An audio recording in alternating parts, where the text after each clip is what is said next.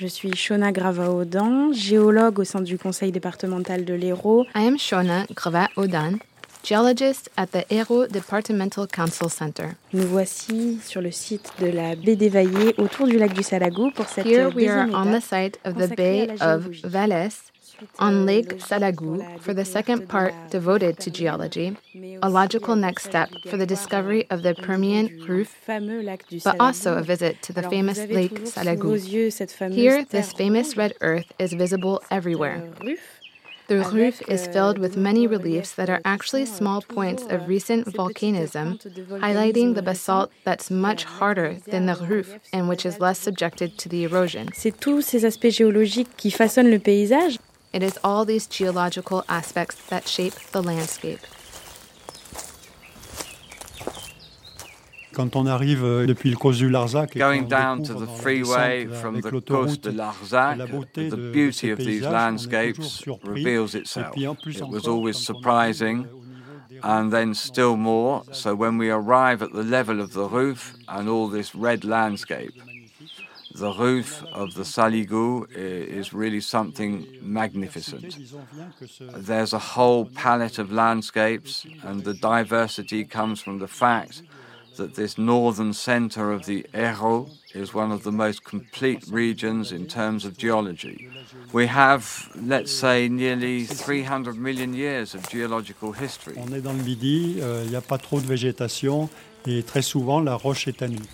That's accessible because in the south there is not too much vegetation, and very often uh, the rock is bare. Un autre aspect de ce paysage est le fait que l'on est aujourd'hui dans un milieu ouvert.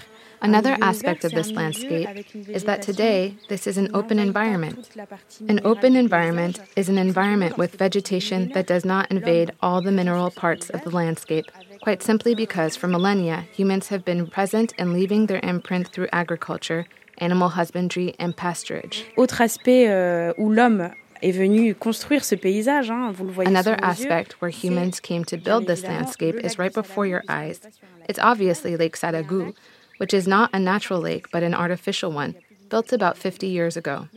Here also is where geology comes to play a small game because of the dam which allowed the formation of the lake was built with basalt.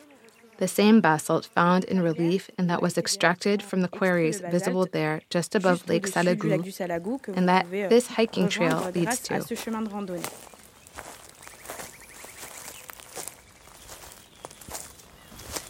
Donc nous arrivons à la baie de Vailhès, qui est donc au bord du, du Salagou. So, uh, here we are at the belle Bay vue of générale Which is at the edge of the Salagou. And uh, from where we are, we have a very beautiful general view over the Salagou. Thus, it is a dam lake, an artificial lake fed by a small brook, which is actually called the Salagou. Here we have in front of us a variety of landscapes in the roof, and here and there there are summits where volcanic rock remains, which explains the flows that covered uh, almost all the region. And when you turn around, uh, the lava flow from the plateau of L'Auverne dominates. It's a basaltic plateau with some vineyards, and when you leave on the left, you can see a small hollow under the flow which shows the basalt columns. de la lave qui sont tout à fait typiques. very typical structures of cool lava, and here and are here a type of basalt. Très chaude et qui se rétractaient en donnant Basalts which are very fluid, very hot lava that when they retract give these basalt columns. Il y a quelque chose de très apaisant dans ce lieu, euh, Shona. There is something very soothing in this place, isn't there, Shona? Oui, très apaisant. Yes, euh, very soothing, thanks to its remarkable landscape, just like the many landscapes that are equally splendid in the Hérault. Vous avez euh, juste derrière le cirque de Mourès. Just behind euh, us is the Cirque Mourès, ordinaire, which is a very euh, otherworldly place, where you almost feel like you're on the red soil of Mars. And then, farther away, from the much larger mountains, when you look at the horizon, you always see the famous Mount Saint-Baudille, like the lighthouse of the Hérault. Autre aspect qui est intéressant, et je vous invite à prendre le petit chemin qui longe le camping. Another le interesting camping aspect dépassé, is found along the small path which goes along the campsite. avec des mots et Once you pass the campsite, you can see the desiccation plates. So the word is quite strange. It simply refers to another soil of the past, a soil of the Permian from 275 million years ago during a dry period, and thus the mud came to dry and to crackle.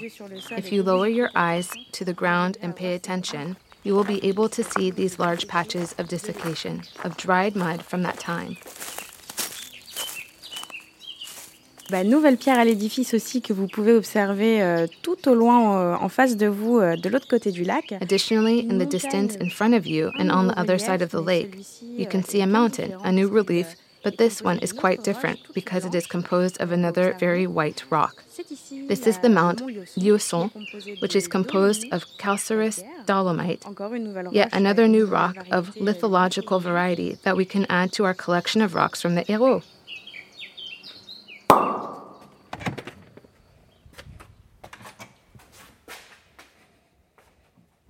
Pierre Natoli, quand les gens arrivent au, au Mas des Cairns, Pierre Nathalie, when people arrive at the Mas des Cairns, you show them a map in the testing cellar as if it was the first step to understand the complexity of the estate. Is it right? Alors, c'est d'autant plus vrai que on a 80% de notre vignoble qui est d'un seul tenant. So it's all the more true that 80% of our vineyards are in one piece. So it's grouped around an old stone shelter on a small area of 15 hectares. So we have a map that is quite easy to read. There's a big clay limestone plateau, perhaps even excessively chalky, and a valley that is mostly on marl, with slopes and altitudes that are a little more variable.